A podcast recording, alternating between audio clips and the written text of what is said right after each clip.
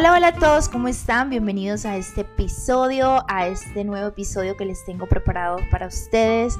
Mi nombre es Ana Karina y este podcast es solamente inspiración, es solamente uh, un momento de reflexión, un momento para ustedes, para que nos conectemos este podcast se llama Creyendo Creamos. Gracias a todas las personas que están aquí, a las que se están uniendo, a las que nos escuchan todos los viernes o todas las semanas. Gracias, gracias por ese apoyo tan especial. Y hoy les traigo un storytelling. Hoy vamos a hablar de una historia y de algo que me sucedió esta semana. Así que no se lo pierdan. Y sí, Así como les comenté al inicio de este podcast, hoy vamos a hablar de un suceso, algo que me sucedió el miércoles para ser más precisos. Resulta que en el edificio donde vivimos hay un señor que viene todas las semanas a limpiarnos, a hacer la jardinería, a limpiar el polvo, las hojas, todo lo que cae del piso. Y es un señor mayor, un señor latino, un señor muy, muy amable, muy gentil Resulta que él estaba limpiando aquí al frente de mi ventana, en el jardín que tenemos, él estaba haciendo pues, eh, él estaba haciendo con, un soplador que tiene, estaba ah, limpiando las hojas. Y en uno de esos eh, escuchó gritos a todo pulmón, gritos y gritos y gritos y como insultos. Entonces ahí es donde yo como que me levanto y, y empiezo a analizar la situación.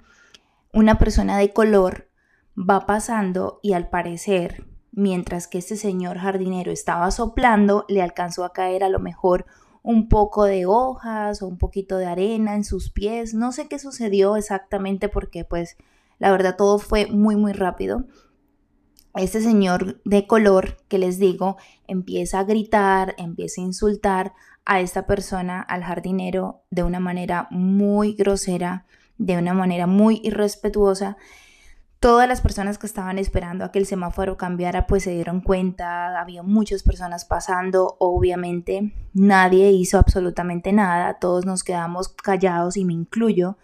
Yo la realmente yo estaba dentro de mi casa, pero sí me sentí como como en shock, como que no sabía qué era lo que estaba sucediendo, no entendía la situación y el contexto de la situación, pero sí cuando este señor se retira el jardinero queda pues también como un poco afectado, él no responde, él no dice absolutamente nada, él hace como si nada y continúa con su trabajo. Yo sí quedé muy afectada por la situación, como que cuando entré en sí me sentí como culpable por no haber hecho nada, me sentí como con muchísima rabia hacia el otro, hacia el señor de color, me sentí como muchísima indignación, ¿por qué suceden ese tipo de cosas? Porque sentí que esto fue un acto de discriminación, sentí que fue un acto de intolerancia y de rabia y de odio que pues las personas tienen. Y es ahí donde me puse a analizar y dije, Dios mío, es increíble que en esta ciudad, que es una ciudad con tanta diversidad cultural, donde hay tantas personas, donde estamos en el pleno siglo XXI, donde primero es una persona mayor el jardinero es una persona mayor, una persona, una persona que no merece sino respeto y, que le pasen este tipo de cosas es tan inaudito hoy en día que suceda algo así, pero es cuando volvemos y analizamos por qué suceden estas cosas, por qué la gente vive o la gente vive con tanto odio, con tanta rabia y lo primero que se le aparezca en el camino es el que lleva, como dicen, las consecuencias, es el que lleva la, la, paga de, de, la situación o del problema que esté pasando. Entonces, en ese momento se me vienen un montón de cosas a mi cabeza y es donde yo pienso, ¿qué hubiese hecho Karina en esa situación? ¿Qué hubiese hecho yo donde esa persona de color me hubiese gritado y hubiese hecho eso conmigo? Entonces, yo creo que yo, con el odio y con la rabia que me dio esa situación, yo creo que yo hubiese explotado, yo hubiese dicho tres, cuatro palabras, lo hubiese, no sé, no sé cómo hubiese actuado en ese momento, pero sí sentía muchísima frustración por esa situación. En ese momento salgo y yo pues afectada por eso le pregunto al Señor cómo se siente, cómo estás, qué te dijo el Señor. Yo estaba muy afectada, la verdad, y le dije, qué pena que te sucedió esto, cuéntame cómo estás. Entonces, y el Señor me responde, no, súper bien. O sea, lo más tranquilo, no esperé encontrar esa, esa reacción del Señor. El Señor estaba tranquilo y me dijo, ah, sí, un señor que iba pasando me gritó, pero pues yo ya me los conozco, yo sé cómo son y entonces pues decidí quedarme callado porque ese tipo de gente es muy conflictiva. En ese momento yo caigo en cuenta de la situación y reacciono y digo, qué Señor tan sabio, qué Señor tan sabio porque supo actuar y entendió que esa persona pues estaba mal de su cabeza.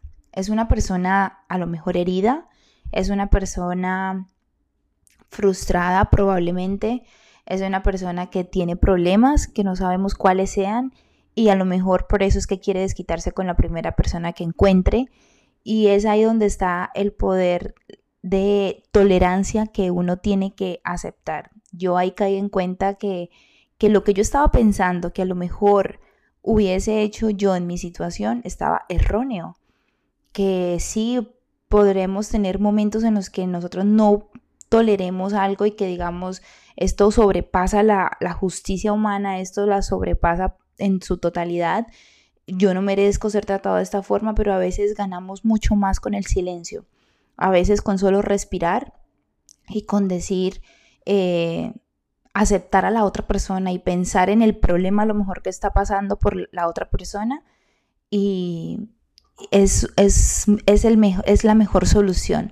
Porque a lo mejor el problema se hubiese incrementado si este señor hubiese sido grosero o si este señor hubiese, se hubiese enfrentado con él el problema se hubiese agrandado muchísimo más, quién sabe qué tanto hubiese sucedido. Entonces, afortunadamente, ese señor me hizo caer en cuenta y es cuando me puse a pensar que el señor tenía toda la razón, el jardinero, hablo del jardinero, tenía toda la razón. La posición que, que él sostuvo durante este inconveniente fue la mejor. Fue la mejor porque no había de otra, o sea, ¿qué otra solución podría haber pasado? Ese señor estaba demasiado enojado. Y no era con él, realmente él era una excusa. La situación que pasó era una excusa para él sacar su enojo a lo mejor de otro, de otro problema o de alguna frustración que él tiene. Recordemos que las personas heridas siempre van a herir. Entonces, no sabemos el pasado de esta persona, no sabemos si a él lo trataban así cuando era un niño y él a lo mejor este tipo de actos lo ve como normal. No sabemos cómo le hablaban sus papás de las personas inmigrantes en este país y a lo mejor él tiene odio o rabia por esas personas. Entonces, son un sinfín de cosas que a lo mejor podemos estar aquí especulando y decir, pero realmente ese señor no quiso engancharse, como dicen, no quiso engancharse en el problema y decidió soltarlo, decidió preferiblemente quedarse callado y qué lección más grande me acaba de dar. Me dio la lección más grande del mundo porque realmente en muchas ocasiones uno siempre quiere defender su posición, uno siempre quiere ser como como que ganar las victorias, ganar ganar siempre las batallas, siempre quiere uno tener la razón, a lo mejor uno quiere siempre hacer justicia en muchas ocasiones, que probablemente tengamos razón, en muchos momentos de nuestra vida tengamos razón, pero eso no nos quita, no nos pone, eso no nos hace más, no nos hace menos, cuando un silencio muchas veces hace más que, mil palabras. Entonces ese es mi mensaje, ese es mi, eso era la historia que les quería compartir hoy ese Señor me dio una lección muy grande en mi vida y creo que, que es de las mejores lecciones que, que he podido aprender en esta semana, es eso.